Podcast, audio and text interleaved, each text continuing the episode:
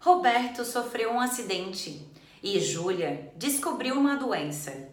Os dois não estão em condições para trabalhar, mas não deixaram o serviço por falta de informação ou por não conhecerem o seu direito e por isso não pediram o benefício do INSS.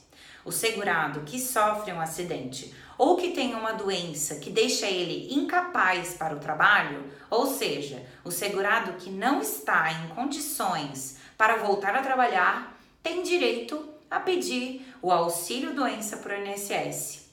E essa incapacidade precisa ser mostrada e provada para a perícia médica do INSS, para ela deferir o pagamento do benefício. Para ter direito, o segurado deve ter, no mínimo, 12 meses de contribuição ou de trabalho para uma empresa privada, por exemplo. Deve ter também o laudo médico que descreve a doença ou o resultado do acidente, o tratamento e as limitações que a doença ou o acidente provocaram, como, por exemplo, deixar o segurado sem condições para voltar a trabalhar por um certo tempo.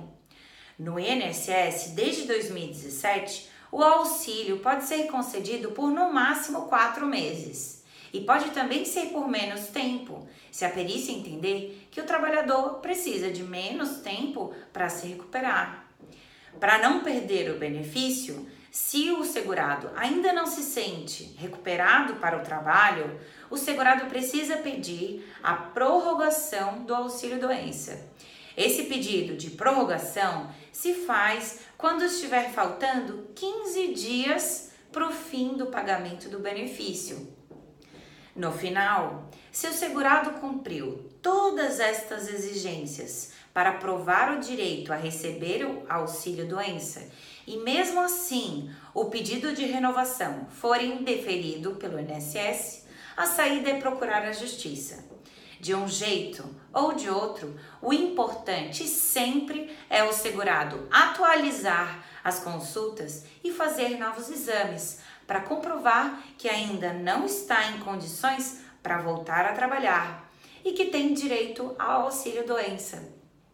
Saber isso e procurar um profissional de sua confiança pode ajudar a pedir ou continuar a receber o auxílio doença do INSS. Quer saber mais?